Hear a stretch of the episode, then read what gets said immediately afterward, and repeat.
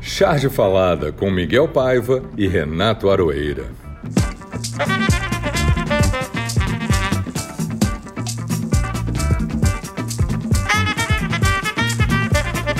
Olá pessoal, está no ar o Charge Falada número 6, apresentado por Miguel Paiva e Renato Aroeira. E aproveitem, diminuam o volume dos seus aparelhos, que a minha vontade é de gritar bem alto.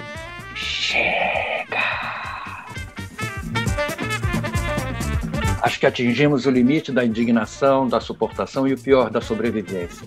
O cientista Miguel Nicolieles alertou o Brasil e o mundo que seremos em breve a reserva biológica do coronavírus no planeta. Ele pede uma intervenção internacional, inclusive, para impedir que esse assassino siga o seu plano. Desculpem todos, mas estava engasgado. Aroeira, você também está engasgado? Miguel, eu não posso me dar o luxo de ficar engasgado, porque, em parte, você sabe, porque eu toco saxofone e canto. E isso, portanto, respirar é uma parte fundamental do meu orçamento. Eu tenho que pagar algumas contas. Mas, em parte, porque é também o que eles querem, que eu fique engasgado. Essa blitzkrieg deles sobre as nossas almas, cabeças e corpos, né, que eles prendem gente, matam gente também é para nos afogar mesmo na dor, na tristeza, desesperança, para a gente ficar engasgado e não conseguir reclamar e gritar, e como eles gostam de dizer, reivindicar. Eu lembro do Bolsonaro dizendo: vamos acabar com esse reivindicalismo todo aí, essa mania de reivindicar coisas e tal.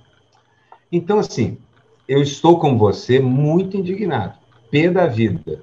Mas aí eu respiro fundo e penso que nem o velho Vladimir Ilyich Ulyanov, o que fazer, né? Que, que nós vamos fazer a partir de agora? Bom, vamos começar com o que a gente já faz. Vamos continuar ridicularizando esses idiotas. Na verdade, é um combo, né? É, idiotas, assassinos, criminosos, genocidas, é tudo num pacote só, que nos desgovernam, né? Charge neles. E vamos explicar também o trabalho didático, é muito importante a gente que faz desenho de humor, como na Niara, que, a gente, que eu tenho feito com um grupo aí, explicar didaticamente o que eles fizeram com o Brasil, o que seus donos fizeram com o Brasil e com o mundo, como funciona esse, esse mecanismo, essa máquina de criar oprimido, maluco, desesperançado, e o que é possível fazer para virar esse jogo. E isso tudo fazer com piada, opa, como dizem os nossos patrícios portugueses. É, e a piada, a piada, a charge, cartoon é o que não nos engasga, né? Porque é uma atrás da outra. É, hoje eu tinha até selecionado uma para cá para o programa, já, já mudei, porque já fiz uma rapidinho aqui, já botei no ar. É, é, é tanto, é tanta ideia, tanta motivação para a gente é, fazer charge que a gente sente até como se fosse um impulso, né, incontrolável.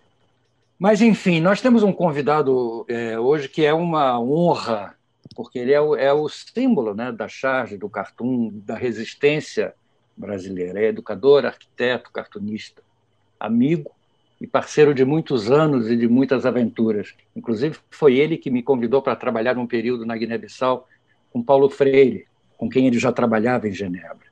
Foi um, uma experiência extraordinária e inesquecível. Salve, Cláudio Secom. Salve. salve, Miguel Paiva, salve, Arueira, e tudo de bom. Estamos aqui prontos para conversar sobre o que acontece por aí.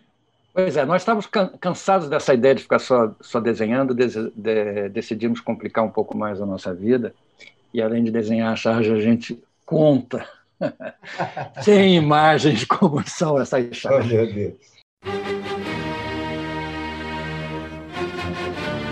A charge que deu o que falar. Enfim, eu já tinha. Vou começar pela minha, porque eu, na realidade eu escolhi duas.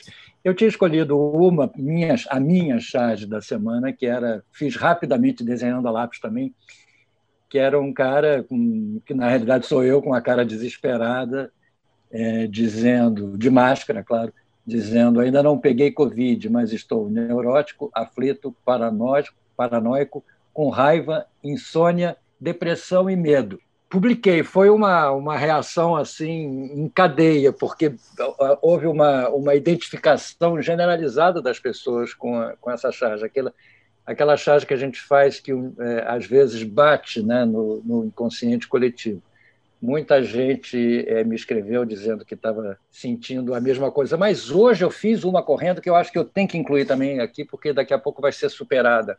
É, Flávio Bolsonaro vai ao shopping para comprar móveis para casa nova. Então ele está no shopping comprando e o vendedor está indicando para ele: temos é, sofá, caixão, armário, caixão, fogão, caixão, sofá, caixão, cama, caixão, é só escolher. Porque eu tinha que botar isso para fora, é esse impulso que, que a gente sente todo, todo dia. Você, Renato Aroeira, para abrir as portas para o Cláudio, você escolheu a sua? Escolhi a minha e acho que eu vou também acrescentar uma segunda charge por causa do assunto. A charge que eu escolhi, a primeira, é, diz respeito a esse descaso intencional é, em relação aos mortos da epidemia. Então, eu desenhei um Bolsonaro remando num pequeno esquife, que, aliás, é um estilo de, de, de remo também. Existe um barco que se chama esquife. Mas o do Bolsonaro é um esquife mesmo, é um caixão. Um caixão com interior forrado de veludo roxo. E ele remando nesse barco, ele está remando na terra. E na terra que ele rema, ele cava um sulco, e desse sulco brotam os ossos e as caveiras. E ele diz: Vocês têm que ver o meu lado, tá ok? Não é fácil quebrar meu próprio recorde de mortos todo dia. Chega de frescura, de mimimi. Vão ficar chorando até quando? Essa foi a chave que eu escolhi. Mas o assunto do Flávio Bolsonaro também não me abandonava aqui, porque tudo que o Bolsonaro faz é para essa pequena família, para esse pequeno grupamento de pessoas aí. E aí eu tinha uma outra charge por causa da compra da mansão. A mesma mansão que você usa na sua charge também. Então, desenhei o Bolsonaro, o Flávio, com o pé levantado, enquanto. e um furo enorme nesse pé, dá para ver pela sola, na mão do, do Flávio um revólver, e ele fechando um dos olhos e olhando através do furo no pé, no próprio pé que está levantado, ele diz: Olha, papi, dá para ver minha mansão daqui. Um tiro no pé. Essas são as charges que eu escolhi das minhas, né? É, essa, essa, esse poder que a charge tem é, é, extraordinário, né? De você com um desenho é, é, de dizer tudo, o tiro no pé. Cláudio, seu tiro no pé do Flávio. Qual é a, qual é a charge que você escolheu, o as? Uh, eu mandei para vocês um monte de charges, né? Que, uma que não saiu ainda e que é que representa o Bolsonaro em cima do castelo de cartas, seria o governo dele, baseado. Cada carta tem, é, digamos, uma das, uma das obras do governo dele, né? Uhum. E, e ele está lá em cima, neste castelo de cartas, e há uma e é o vento que começa a soprar o vento que somos nós que somos que é a opinião pública que é opinião internacional, etc., soprando e ele está se desequilibrando ali. Então, é uma charge, é uma charge muito otimista, achando que essa, essa oposição vai acabar derrubando o cara. Mas eu também pensei numa outra charge, já que estamos aqui pensando em duas charges, eu pensei numa outra charge, porque eu acho que uma das uma das questões que a gente se pergunta sempre é por que, que esse cara não pega a Covid. O que, que ele é? Ele é atleta? Ele é o que, que é? Eu sou imbrochável! Algum encantamento que colocaram nele, mas na realidade ele ou, pegou, ou já pegou ou não, não vai pegar, mas na realidade ele transmite. Então eu acho que essa é que é essa é que é, digamos, a meu ver, a grande ideia que a gente deveria mostrar para todo mundo. E mostramos. Ele não só transmite, não só transmite porque ele já já tem o vírus, etc. Ele transmite, digamos, fisicamente, cada vez que ele pega uma criança, cada vez que ele cumprimenta as pessoas, cada vez que ele faz né, alguma coisa é, pública e é cercado pelas pessoas, então ele transmite, cada vez que ele faz isso, ele transmite uma série de pessoas. Mas ele também transmite de uma outra forma. Ele transmite de uma forma ao ser negativista, ao não aprovar as medidas que devem ser tomadas, ao fazer de conta que tudo isso é um mimimi, etc, etc. Então, ele transmite nesse sentido, um sentido é, muito pior que ele está transmitindo para No físico, no sentido físico e no metafórico. Na verdade, eu e Miguel temos feito com alguma regularidade charges que mostram isso de alguma forma, né? Porque, assim, e ele, ele, ele, até é um oficialmente cara... pegou, né? Ele pegou, não. Ele pegou, ele teve nada. Covid. É. Mas vamos ele... lembrar uma coisa: ele teve Covid, mas ele acha que ele sobreviveu por mérito próprio. Daí claro. essa ideia que ele tem que quem pegar e morrer é porque era um fraco. É, ele, ele não... despreza os mortos. E é por isso que ele despreza os mortos. Ele acha que as pessoas pegarem e morreram são fracas. Essa é a visão de mundo. Essa é a visão de mundo que o Bolsonaro. Talvez a pior coisa que ele transmita seja isso. Ele é implacável, porque ele acha que nós, que vamos pegar a Covid, que, que sofremos dela, somos merecedores disso. Para mim, é uma coisa maluca, porque esse sujeito acredita de verdade nas loucuras que ele diz. É, ele, ele, não acha. É, ele não acha, ele não concorda com nada que seja uma solução coletiva, pública, é, para todos. Ele, ele, ele e a turma dele acreditam na solução individual, na, na meritocracia, no forte e no fraco. Entendeu? Mas isso Essa na é... base tem uma teoria protocientífica, isso é o pior, a ideia da imunidade de rebanho, é. que tem sentido quando você fala de rebanhos mas que perde completamente o sentido por causa do altíssimo número de perdas quando você passa a falar de gente. É verdade. Essa é que foi, eu acho que essa foi, esse foi o princípio a partir do qual ele tem agido o tempo todo. Então, essa questão da imunidade do rebanho, isso não é possível aqui.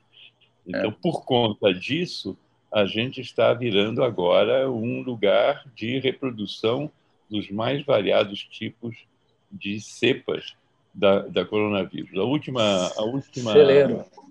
vocês devem ter visto isso. Isso dá uma chave. A Fiocruz, a Fiocruz é, já encontrou, encontrou aqui no Rio de Janeiro hoje três vírus: o vírus da África do Sul, o vírus britânico e o da Amazônia.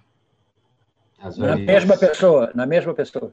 Não, não, não é uma não, pessoa. Não, não, em pessoas três, diferentes. Três pessoas diferentes. diferentes. Entendi. É, mas, mas na mesma cidade, digamos assim. Não? Nós somos um país onde se plantando tudo dá. Tudo dá. Inclusive eu vi. E olha só, isso dá uma charge. A gente pode até instituir o quadro, a charge bolada na hora. É, exatamente. E desenhar o mapa do Brasil como uma enorme placa de Petri, onde eles estão cultivando as cepas novas dos vírus. Exatamente. é verdade. É, exatamente. Já vou fazer, dá para pôr um microscópio ali por cima, então é, acho que já é, é, é, Enfim. Deixar, tem que botar uma placa assim, não é permitida a entrada de estranhos. Pessoas estranhas. Nós temos a charge, a charge da semana que deu o que falar. Para mim, foi uma, um desenho muito singelo do, do Frank e uma coisa assim muito didática também do, do navio afundando e uma figura, um bonequinho que seria o Guedes lá em cima, dizendo: enquanto ele confiar em mim, eu vou ficando. O navio afundando. Eu acho assim tão tão tão singelo e, é muito muito esclarecedor em relação ao papel do Guedes, né? Esse papel ridículo que ele está que ele está cumprindo dentro desse governo, que prova muito bem quem ele é. Né? É. é um papel ridículo, mas é um papel com oportunidades de informação privilegiada. Lembra que o Guedes é um homem do mercado. E nós temos, como diz o Nassif, um cadáver insepulto que haja tapete para conseguir botar por cima, que é as, são as compras de ações da Petrobras. Da Petrobras. Não de ações, não de ações. A compra das opções em que apostavam na queda da Petrobras. É. 15, Isso aí... 20 minutos depois da reunião do Palácio. Isso aí haja tapete mesmo, porque haja tapete para esconder. É, porque vai ser muito difícil escapar dessa, entendeu? É aí o CVM, o, o Conselho de Valores, aquele, o pessoal que investiga isso, vai atrás e acha, não tem como esconder. É. Dá para saber qual é a corretora que lucrou. A corretora a gente já sabe, a gente, a gente, não, a gente não, não, sabe quem foi o investidor. Não, mas dá para saber quem é a corretora e quem é o investidor que tinha é. essa informação. Porque foi então tão contra a corrente que dá para saber. vocês já devem ter visto um vídeo que está circulando agora chamado Quanto Custa o Bolsonaro? Maravilhoso. É maravilhoso? Pois Eu estava é. vendo. É. Você sabe o que é o custo Bolsonaro? No fundo, você já sabe. Ele está na alta do preço da gasolina e está na queda das ações da Petrobras. É a volta da fome do povo e do medo do empresário. O custo Bolsonaro é o caos no país e o vexame no exterior. É ter a moeda que mais desvalorizou no mundo e a pior gestão da pandemia. O custo Bolsonaro é a fuga dos investidores internacionais. E não dá para culpá-los. Pense bem, você confiaria seu dinheiro a essa equipe? Custo Bolsonaro é ter a Damares falando na ONU e Guedes fora da OCDE. É perder a confiança da China por causa do filho do presidente. Perder a confiança dos Estados Unidos por causa de mentiras de WhatsApp. É ver a Amazônia pegar fogo junto com nossos acordos comerciais. É fechar as portas para a União Europeia e virar as costas para o Mercosul. Custo Bolsonaro é perder a Ford para a Argentina e ver o Amazonas depender do oxigênio da Venezuela. Custo Bolsonaro é ver o Queiroz mais protegido que a indústria nacional.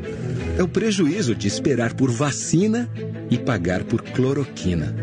O Brasil é cheio de recursos, talentos e oportunidades. Mas com o custo Bolsonaro, a conta não fecha. Quem fez esse vídeo não é ninguém de esquerda. Esse é um vídeo feito pela, digamos, centro-direita. Eu li sobre isso, exatamente. Pelos investidores. Então, tendo sido feito por esse, por esse pessoal, como diz alguém, né? a esquerda está discutindo muito, de repente a direita, a direita começa, começa a realmente se organizar para se livrar desse cara. Porque esse cara a conta essa, não fecha. É o que e essa ele, é uma ideia, Cláudio, essa é uma ideia maravilhosa, na verdade. Quanto é. custa Bolsonaro? A gente já estava fazendo esse exercício com a Lava Jato. Quanto custa a Lava Jato e quanto custou para o país? Eles recuperaram X e perderam mil vezes X é. Em valor de empresa, em empregos, em empreendimentos, em mercado do Brasil e assim por diante. Na verdade, é uma ideia genial, só para fechar aqui, é uma ideia genial começar a tabular o custo das asneiras do neoliberalismo e dos seus asseclas. Exatamente. É uma boa coisa. É, aquela Eu... coisa absurda que tem em São Paulo, aquele impostódromo que tem lá no centro de São Paulo, que vai dando o que a gente está pagando de imposto pelos empresários, a gente fazer o custo do, do Bolsonaro diário. Por quê? Porque essa coisa de identificar imposto com o mal eu sou contra também. Claro. Eu claro. acho que é bem da direita. O imposto é uma coisa hiper, ultra, super necessária para um país funcionar. Como é. eu digo lá nas tirinhas da Niara, paga desde o parquinho na praça até o SUS e a educação pública. O imposto paga isso. O fato de uma parte disso ser desviada por corruptos, e pior, uma parte gigantesca disso ia acabar na mão dos bancos, porque o Estado trabalha para os bancos, é o erro, mas não o imposto. O que nós devemos fazer é taxar os super ricos, as grandes fortunas. Essa é uma campanha que a Niara propõe e que a gente, muitas e muitas pessoas no mundo, inclusive alguns bilionários, acabam apoiando. E a sua charge, Aroeira? A sua charge que deu o que falar dessa semana? A charge que deu o que falar é de um sujeito que eu admiro muito, um dos craques do, do cartoon nacional e da caricatura, que é o Dálcio Machado. Um monstro, um gênio. Muito bom, Dálcio. Desenhista. É. E ele fez um desses desenhos maravilhosos dele, que é uma bandeira do Brasil, verde, amarelo e azul, só escrito no alto, mansão de 6 milhões. Está lá o verde, está lá o losango dourado. E na, e na bola Ordem e Progresso, ela é uma piscina.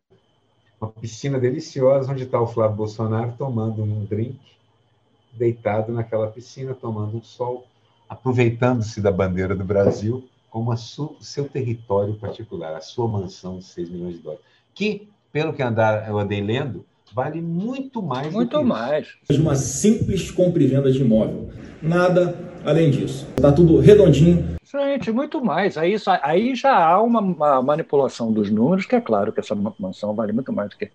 Eu já fiz uma naquele, charge. Naquele bairro de Brasília, dentro de um condomínio, aquilo é super valorizado. Eu já fiz uma charge em que a bandeira do Brasil é a boca de uma, de uma máquina de lavar roupa lavanderia lavando dinheiro lá dentro. Eu acho que é hora de colocar a família Bolsonaro ali dentro, lavando e lavando e lavando. Um dinheiro que, poxa, eu não sei o que acontece, se eu lavo esse dinheiro ele continua sujo, o que será que há? O problema é que ele acha que vai viver em Brasília o tempo para gostar Isso é que me casa. preocupa. Isso Essa me é a mensagem que ele passa. Isso significa golpe, porque eu não vejo outra maneira deles continuarem em Brasília. Fiquei muito preocupado com essa compra por causa disso. E a Você sua? escolheu, você escolheu alguma, Cláudio? De outro, outro. Não, não escolhi nenhuma, não. Gostei muito das de vocês. então, olha, se assina embaixo. Né? Então, nós vamos escolher uma sua para uma charge histórica. É, Eu, como eu, é, eu, como eu começo com essa, porque eu, na verdade, mandei as chaves para o Miguel, as suas. pois Ô, é, não Miguel, tinha recebido. Eu já, fico, eu já fico com essa aqui. Já escolhi a minha primeira. O Miguel sempre chega antes de mim para escolher o meme, o bundão e tudo mais. Porque ele é muito mais organizado, é um cara disciplinado. Ele mais prepara aflito. o É roteiro. mais aflito que nem a Ele é mais aflito. Na verdade, esse programa é uma coisa que o Miguel ficou pensando, porque ele fica andando nesse. Ele tem um escritório com as gavetas e a prancheta dele, ele fica andando no escritório igual um tigre enjaulado, pensando, procurando sarna para se coçar. Acabou esse negócio. Achei uma. Então, é, a minha charge histórica é, de- é sua, Cláudio, porque você é um cara que está na história da charge há algum tempo, algumas, algumas décadazinhas aí, Algumas décadas. é algumas décadas aí, produzindo, produzindo charges e cartoons geniais. E esse é um cartoon seu que você me mandou e que eu acho perfeito. Na porta da universidade, um enorme homem branco acolhe um jovem negro. Imediatamente lá dentro, ele diz: Just normal procedure. Eu não sei pronunciar, então eu vou traduzir de uma vez. Apenas procedimentos normais. Desatarracha a cabeça do jovem negro e pega de um outro depósito, cabeças brancas, e coloca e atarracha nesse jovem negro uma cabeça branca. E pronto. Aqui temos um homem negro com a cabeça branca. É o famoso negro de alma branca, que é uma produção em série da cultura branca. É uma coisa que a cultura branca, a ciência branca, a universidade branca produz. Chega lá dentro e ela tenta virar aquilo. Perfeita charge, perfeito cartoon, que vai ser mudado agora pela ação dos próprios jovens que estão entrando lá dentro, via cotas e outras, e várias outras razões, entre elas a, a construção de uma classe média negra com poder aquisitivo, como aconteceu também em outros lugares do mundo.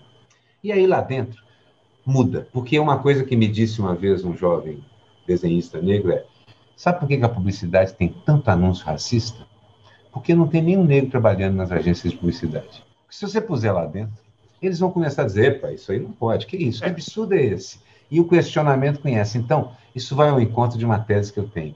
Representatividade é o que importa. A única maneira de consertar, de consertar os rumos brancos da sociedade, é os negros estarem nas posições que os brancos estão ocupando. A mesma coisa vai para mulheres, para gêneros e todos os outros excluídos. E para o Congresso. Poxa, o Congresso principalmente, né? A Casa do Povo não tem povo. Pega, É, pega tem, né? quem são esses caras, o que, que eles É. defendem ali. Mas deixa eu te contar, você, o, o Miguel, fala a sua, depois queria comentar o, o- a charge histórica do que o Aroeira. Não, um- comenta, comenta, depois eu falo a minha. Que é sua Comenta, comenta sim. Comenta, pode comentar. Essa, essa charge do, do sujeito na universidade que troca a cabeça, essa charge faz parte de um audiovisual que a gente fez para Guiné-Bissau. Então, na Guiné-Bissau aconteceu o seguinte: a gente foi lá, passamos, passamos mais ou menos 20 dias a primeira vez com o Paulo Freire e o resto da equipe. Visitamos a Guiné-Bissau todinha, fomos nos lugares mais incríveis, falamos desde o presidente até o último camponês, falando com as Forças Armadas, etc. E tudo isso levamos para Genebra e ficamos discutindo qual é a proposta que a gente ia fazer. E a proposta que a gente fez foi atuar na educação de adultos. E aí fizemos essa proposta e a questão era o seguinte: como é que a gente vai apresentar essa proposta? Então, a gente já sabe que a Guiné-Bissau é uma cultura oral, então o Paulo Freire podia apresentar a proposta. E as palavras do Paulo Freire seguirão absolutamente iguais o tempo todo. Depois eu conto uma história sobre isso. Mas a gente também podia fazer um, um documento. E achamos que ficar só na palavra do Paulo Freire era pouco.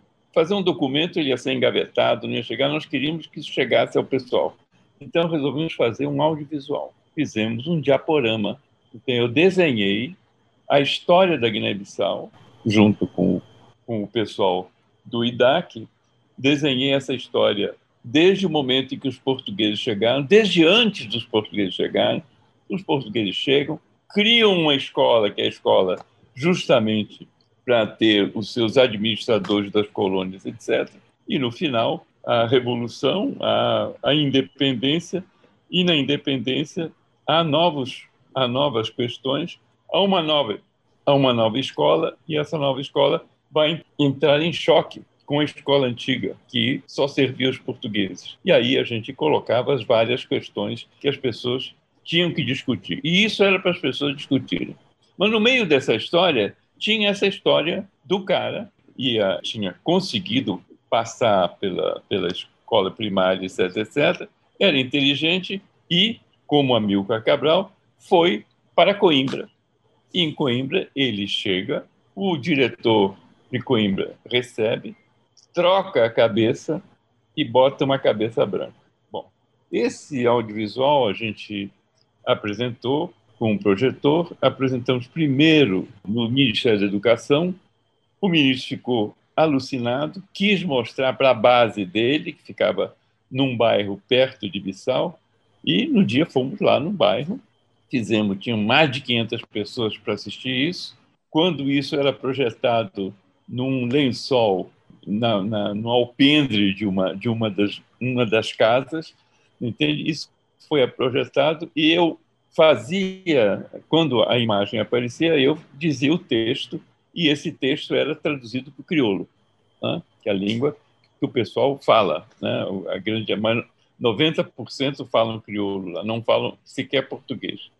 Mas o que acontece é que antes de eu falar havia a reação da imagem as pessoas, antes de eu falar, já tinha reação em relação à imagem.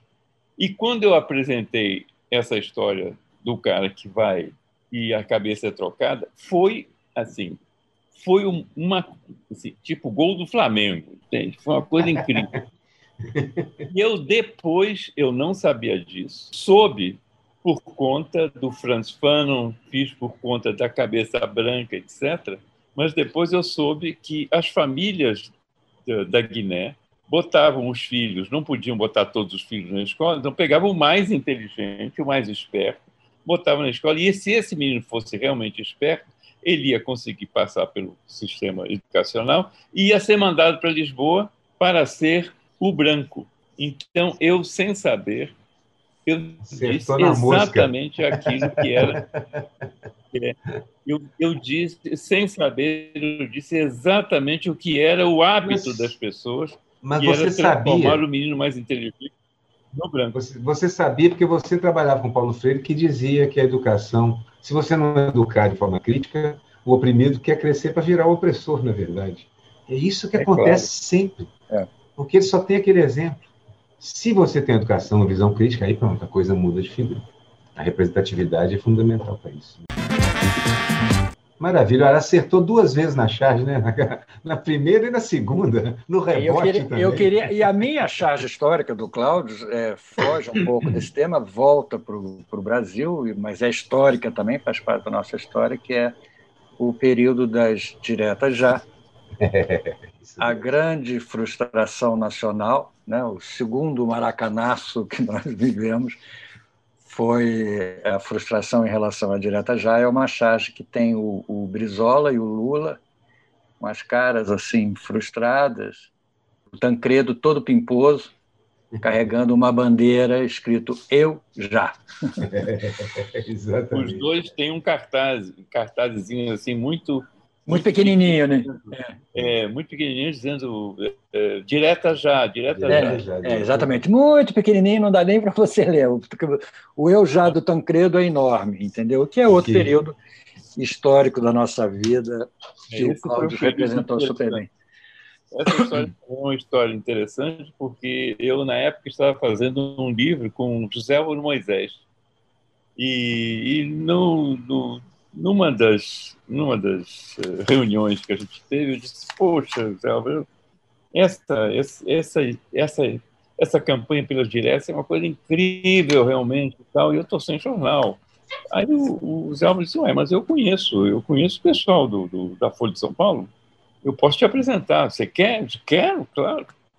Então ele me apresentou, fez um, um não foi comigo, mas disse, olha, é, o, Tavinho Frias Filho é, pode, te pode te receber dia tal. Eu fui, fui para a Folha de São Paulo, fui recebido pelo, pelo Otávio Frias Filho, e disse para ele, disse, olha, Otávio, eu, você certamente é uma pessoa muito ocupada, eu, eu realmente também sou, então eu gostaria de fazer a charge para o jornal, e o Otávio disse, mas isso será um grande prazer, isso é uma grande honra para nós, então vamos lá.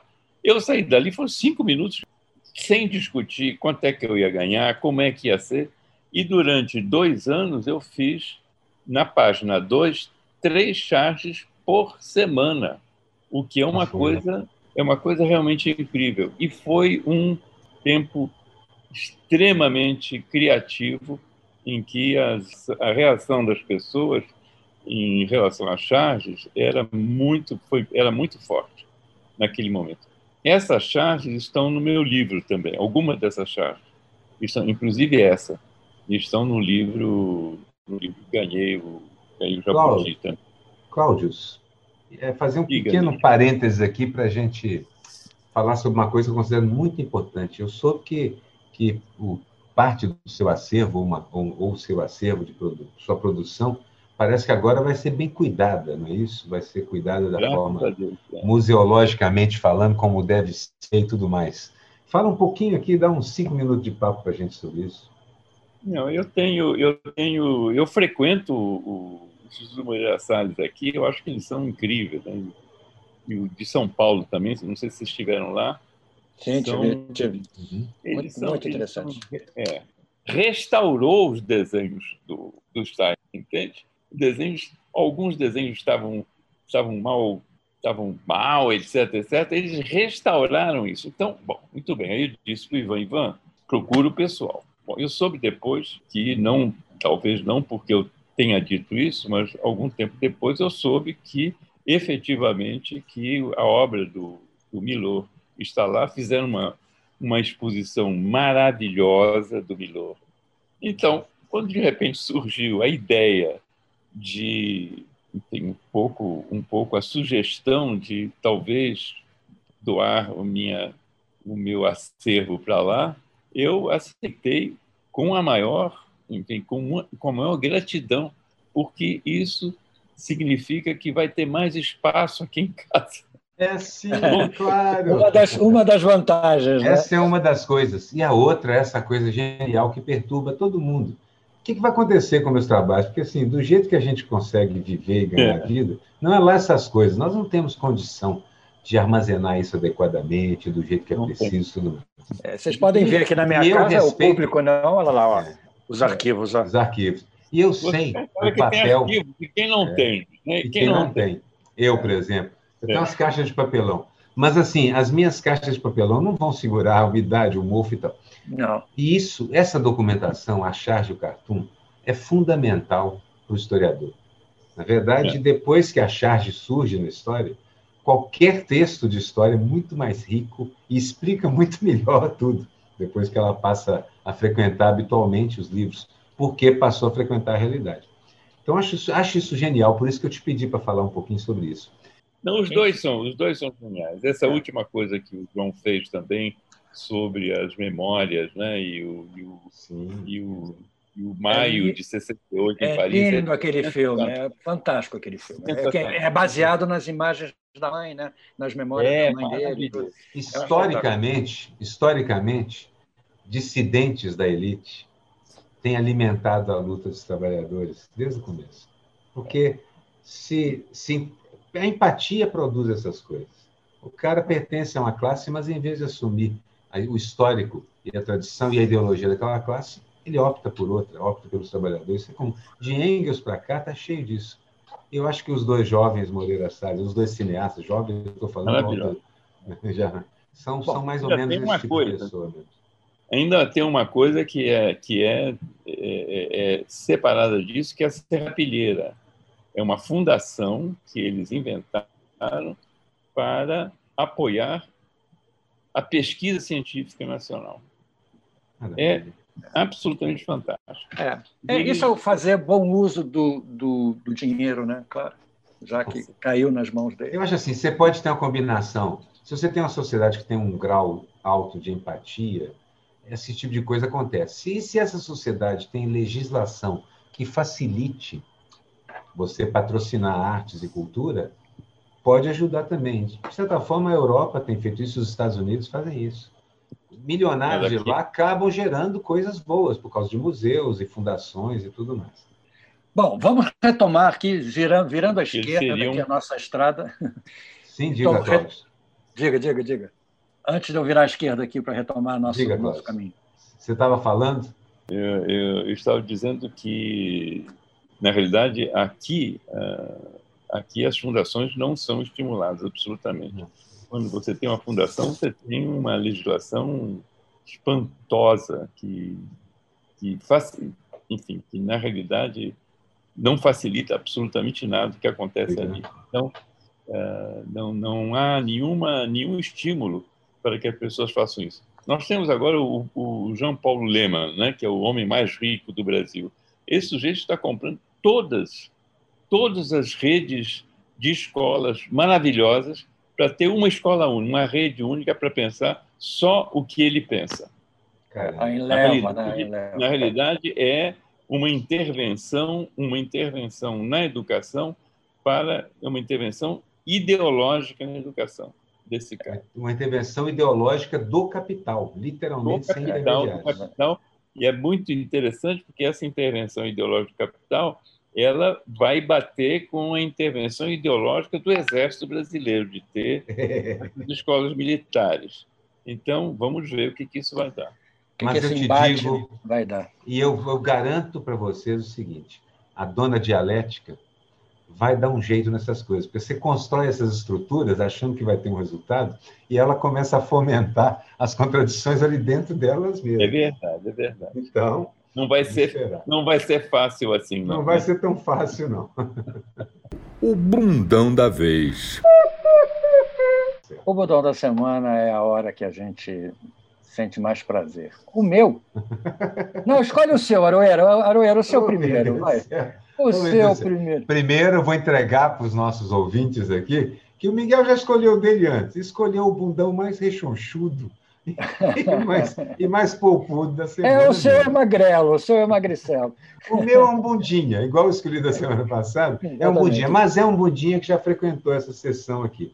É o Delanhol de novo, por causa das novas conversas reveladas, onde mostra o rapaz sendo maquiavélico e pressionando juízas e procuradores como se fosse um como se fosse um, um articulador político dantanho.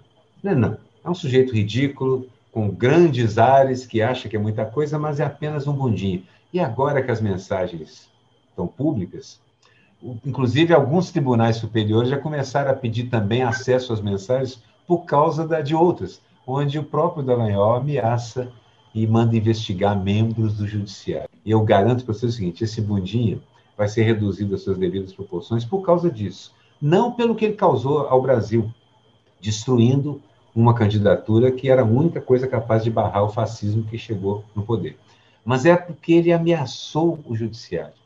E agora ele vai ver com quantos paus se faz essa canoa, quantos paus se faz essa lava-jato pessoal que ele vai viver, porque se há uma coisa que eu posso garantir é que juiz é vingativo. O meu bundão, o meu bundão é o Flávio Bolsonaro, nosso querido oh. Flávio Bolsonaro, que é um pouco mais rechonchudo do que o Dallagnol. E que acha que nós todos somos bobos, entendeu? e que ele veio para ficar em Brasília e acha que nós não, não percebemos isso. Mas eu, eu espero, do fundo do meu coração, que essa sua mansão um dia vire, no mínimo, uma prisão domiciliar para ele, entendeu? No mínimo, no mínimo. No momento, ele deve ter um varal de roupa enorme, porque está lavando algumas cédulas bem interessantes. Exatamente. Você tem um valor. bundão, Cláudio? Você escolheu o seu bundão? é muito difícil escolher um bundão um, nesse governo. Um né? só, né? Um só, né? Um só é difícil. Mas eu vou escolher o bundão do Ministério da Educação. hum, grande bundão. Porque grande bundão. O Ministério da Educação tem um bundão que a gente não fala dele. porque ele está escondido, ele não, ele não, não reage. Você nem sabe que existe um ministro da Educação. Mas, de vez em quando, acontece uma coisa como o último ato de mandar processar os, os professores por dizerem coisas contra o governo. É uma coisa absolutamente impressionante. Então, bundão, bundão, bundão mesmo da semana, eu acho que é o ministro da Educação. Esse ministro da Educação, do qual não sabemos o nome, e na verdade nenhum de nós aqui está interessado em saber, esse ministro da Educação é como ele é como planetas, exoplanetas, planetas fora do sistema solar e outras manifestações da, da astrofísica, onde você não consegue ver diretamente a pessoa. Você só sabe que ela está lá pelos efeitos pelos efeitos que ela causa em outros corpos. Por exemplo, essa norma que ele já recolheu, querendo investigar quem discorda, quem é dissidente do Bolsonaro, quem fala coisas desabonadoras do chefe da República. Isso é tão que ridículo. Que você tinha escolhido. Né? E que, você verdade, tinha escolhido como seu mico da semana. Eu escolhi como mico da semana, mas eu acho que é um sujeito tão invisível e tão sem nome que pode ocupar os dois cargos ao mesmo tempo. Aliás, muita gente lá no Planalto hoje em dia está ocupando dois cargos ao mesmo tempo, especialmente gente do Exército. Ocupam é. na caserna e um soldo, e outro na, na esplanada, e um salário. Ou seja, é bundão e paga mico junto. O custo Bolsonaro, o custo mico e o custo bundão somos nós, né? Mico, meu mico é o Bolsonaro, né? Ele sempre dizendo que para a gente acabar com, com mimimi diante de quase dois mil mortos por dia. É, então, esse, esse mico vai para a elegância, o tato e a finesse. E o charme discreto, né? Do... E o charme discreto deste homem que nos governa. Enfim. Vai comprar vacina, só for aqui na casa da tua mãe. O meme que viralizou. O meme. E nessa semana eu escolhi um meme. Eu acabei escolhendo um meme. Que é um meme é... maravilhoso, aliás. É um meme maravilhoso, porque é um meme que já foi usado muitas vezes é a seguinte: é uma foto do Flávio Bolsonaro com uma barba toscamente rabiscada por cima com pincel atômico e embaixo escrito assim: Filho do Lula compra mansão de 6 milhões em bairro de luxo de Brasília.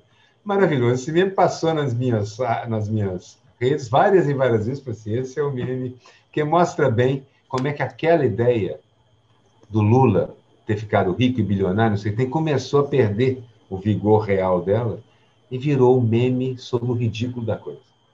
E o meu meme é a casa, é a própria, é a própria mansão, porque aquela mansão é um meme em si, entendeu? Você olha para ela, ela não parece uma casa, né? ela parece uma associação, um clube, uma instituição, uma ONG, eu não sei o que é aquilo. É aquela Tudo menos cor casa. de vidro. É, aquele vidro azul vidro. e aquela piscina de duas cores, entendeu? É uma coisa realmente. Miguel, é, aquele, Aquele é o vidro utilizado em 80% das construções da milícia no Rio de Janeiro. É, Esses são, são, são, são incorporadores imobiliários, né? Aquele, inclusive, eu tenho chamado é. de azul verde milícia. Basicamente, é, é o azul verde milícia. Você teve algum meme, Cláudio? O que é que ele pensava na hora de comprar isso aqui? Ia ser uma coisa tranquila e tal, uma coisa particular. Ninguém ia saber ninguém ia saber e tal, ia, ia mudar de noite para lá, né, para não, não, não chamar atenção, etc. O que, que, que esse cara está pensando? Ele registrou numa cidade fora de Brasília, né? Ele registrou Brasília. É, a 40 de Brasília. Eu diria truques quase infantis para tentar despistar alguma investigação. Qualquer investigação séria, em três minutos e meio, encontra tudo, inclusive porque ele desobedece uma lei clássica. Todo assaltante de banco sabe que não pode sair gastando dinheiro logo depois do assalto. Você tem que dar um tempo. Você tem que esperar um tempo até a coisa. E principalmente esfriar. não deve voltar ao local do crime. Ele permanece no local do crime. Mas acho que ele, ele, a vontade dele é fincar raízes no local do crime. Né? Exatamente. Aí a gente chega na. Chegando na hora na parte final, na parte final, que é a nossa parte para cima. Ai, meu Deus. É. O que não teve a menor graça. É, é, é para mim o que não teve a menor graça é sempre a mesma coisa, entendeu? É a pandemia crescendo. É... Os idiotas como Dória e, e, outros assim têm tomado algumas decisões que têm, um, têm um, alguma coisa de interesse público. quem toma todas as decisões contra o interesse público é o governo central. Isso é uma coisa. Então, assim, você escolheu muito bem o que não teve a menor graça, porque não está tendo graça durante todos esses dias. Mas eu vou, eu vou pegar um segundo candidato para isso, porque a médio prazo, a curto e médio e longo prazo, é um desastre. A economia brasileira, do golpe para cá, caiu de quinta no governo Dilma, estava subindo de sexta para quinta, ultrapassando a Inglaterra em volume na economia, caiu para décima segunda e baixando. Mais um ano de governo Bolsonaro, nós vamos para abaixo do vigésimo lugar. E o, o, resultado de uma economia feita brasileira capotando, capotando seis, sete, oito lugares, vai, vai ser sentido especialmente no andar de baixo. A situação está feia aqui, viu? Estamos é, usando papel higiênico dos dois lados. É o vulnerável que vai pagar o preço dessa capotada gigantesca que o golpe nos deu de presente. Então, para mim, isso é o que não teve a menor graça. E para você, Cláudio, o que, que não teve a menor graça? Eu acho que acho que há várias coisas a dizer aqui, né? Primeira coisa é que esse custo Bolsonaro, né? este vídeo que está começando agora a viralizar em tudo quanto é, quanto é lugar, que é muito bem feito, muito bem editado, né? muito bem muito bem bolado, etc esse vírus coloca uma coisa de se você se livra do Bolsonaro, você vai ter que esperar até 2022, é isso? Bom, se você se livra do Bolsonaro, você vai ter quem? E este é que é o problema do pessoal que está colocando esse vídeo, o custo Bolsonaro. Porque eles estão tentando encontrar outros, outras pessoas para não ter o PT nessa história manter o Guedes também, né? E essa é a parte que me faz rir, viu, Cláudio? Porque eles tentam, tentam, tentam e acabam chegando sempre no Luciano então, Huck. você, vê, você vê o quanto o Dória aparece na, na Globo, entende? O Dória, o Dória, o Dória, o Dória, o Dória, entende? Você tem o outro cara que é o Hulk. Você tem, tem os, os caras que estão... Os caras não, não decolam. E Uma você mediocridade, tem, né? E eu acho que você tem agora, cada vez mais, a menos que. Eu acho que existe um sentimento anti-PT é, enorme, que, que continua a ser muito alto. Esses 30%, se é que, que há 30% em favor do Bolsonaro, são 30% das pessoas que acham que efetivamente o PT roubou, que o PT fez a maior uh, roubalheira da história, etc., etc., que compraram o Lava Jato e tudo. Então, essas coisas todas estão desaparecendo e a gente está vendo que, de alguma forma, os setores populares, os partidos de esquerda, tirando, tirando o PDT, mas os partidos de esquerda estão caminhando, eu acho, para uma coalizão que deve ganhar as eleições em 22. E isso, Oxalá. que é, isso eu acho que é um que é uma questão, inclusive para todo mundo. Como é que você vai ter esse, como é que você vai ter uma eleição em que eventualmente você tenha um candidato que ganhe e que é que pode ser o Haddad, pode ser o Haddad e o Dino, seria a minha a minha chapa, né? mas talvez pode ser que seja o Lula, né? talvez pode ser que seja o Lula. Eu espero que não seja, mas enfim, talvez isso aí, ser. Isso aí tem até a sua graça, né? Não é uma é. coisa. Não, você volta. Mas o fato, essa, essa, essa coluna da Vera Magalhães hoje do Globo, ela termina dizendo isso. Entende que todo esse todo esse custo Bolsonaro agora é a maneira de você colocar os empresários para pensar um pouco e encontrar uma alternativa. Mas essa alternativa de centro, por enquanto, ainda não existe. É, o centro que eu digo é o centro-direita, é uma maneira de você chamar a direita. Mas, de qualquer centro... maneira, esse, esse candidato do consenso, esse candidato que teria, etc., essa, essa pessoa até agora não foi, não existe. Não, ainda não apareceu. Não, não apareceu. É, Cláudio, uma das charges que a gente mostrou, que a gente falou, incluía Tancredo Neves.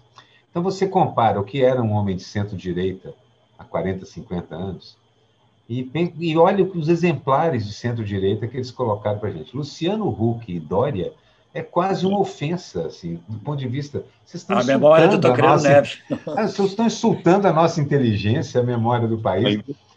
É possível ser um sujeito de centro-direita e ainda ter uma maneira de ver o mundo que não seja tão inimiga da civilização como a desses dois idiotas aí. A gente, teve, a gente teve o Covas, a gente teve o Adalto Lúcio Cardoso. Por exemplo. Tinha uma turma, tinha uma turma muito Ulisses, interessante. Ulisses. Mas então, é, no momento, eu, eu, vejo o seguinte, por isso que eu também, as pessoas falam, mas como você consegue ser otimista em tempos como esse? Por conta desses detalhes. Nós, mal ou bem, e isso nós sabemos, Miguel, que a gente tem entrevistado e conversado com gente de todo tipo. Mal ou bem, a esquerda, como diz o Cláudio, eu tenho visto a mesma coisa, caminha numa direção claramente. Ao passo que a direita bate cabeça. Ela só tem o bolsonarismo e esse vácuo, esse vácuo político. Talvez sejam obrigados, ou pelo menos uma parte deles, a ajudar a eleger o nosso, um possível nosso candidato. E aí é importantíssimo a gente começar a pensar num programa de recuperação do país, que inclua a recuperação da economia, mesmo a economia tradicional. Eu sou o tipo do cara que acha que a solução para os problemas do capitalismo não é um capitalismo mais suave, é mais socialismo. Mas, assim mesmo, eu acho que é possível e necessário amenizar a gigantesca crise econômica que o Brasil vive hoje. Então, é preciso recuperar a economia brasileira. E isso a esquerda pode fazer muito bem. Ela sabe fazer isso. Ela fez isso durante todos esses anos. Esquerda em termos, mas esse centro-esquerda fez isso durante essa, essa década e meia. Pode eu acho que eu acho que o fato do Brasil não ter não ter passado para o vigésimo ou trigésimo como economia se deve ao agronegócio. E o agronegócio no Brasil é uma coisa importantíssima. Então, não é uma coisa para você destruir. Você tem que controlar isso. Você não pode deixar essa coisa se expandir do jeito que está tentando é, se expandir em, em cima da, da, Amazônia, em cima da terra dos índios, em cima da terra dos quilombolas. Você pode perfeitamente ter um agronegócio extremamente moderno e, bem, e que sirva ao Brasil. E que inclua, que inclua a reforma agrária e o MST. Claro, que é, um, é um tremendo produtor de alta qualidade e produtividade.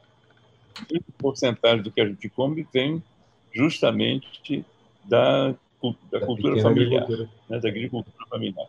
Eu acho que você tem várias maneiras de fazer isso. É só ter cabeça e resolver que isso é importante.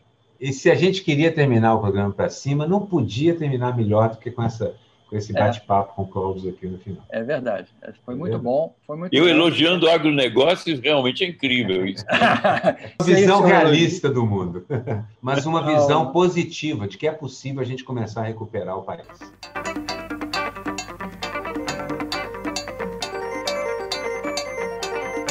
Queria agradecer ao Cláudio, marcar um encontro com vocês na semana que vem mesmo dia, mesmo horário, mesmo bate-canal, mesmo agregador de podcast, como a gente gosta de dizer. E este foi o Chás Falado número 6, com o nosso convidado Cláudio Secom, com Renato Arueira, Miguel Paiva, dirigido por Edson Mauro e produzido por Matheus Reis. Até a próxima, gente. Até a próxima, Tchau. pessoal. Muito obrigado. Tchau para todos. Valeu. Charge Falada com Miguel Paiva e Renato Aroeira.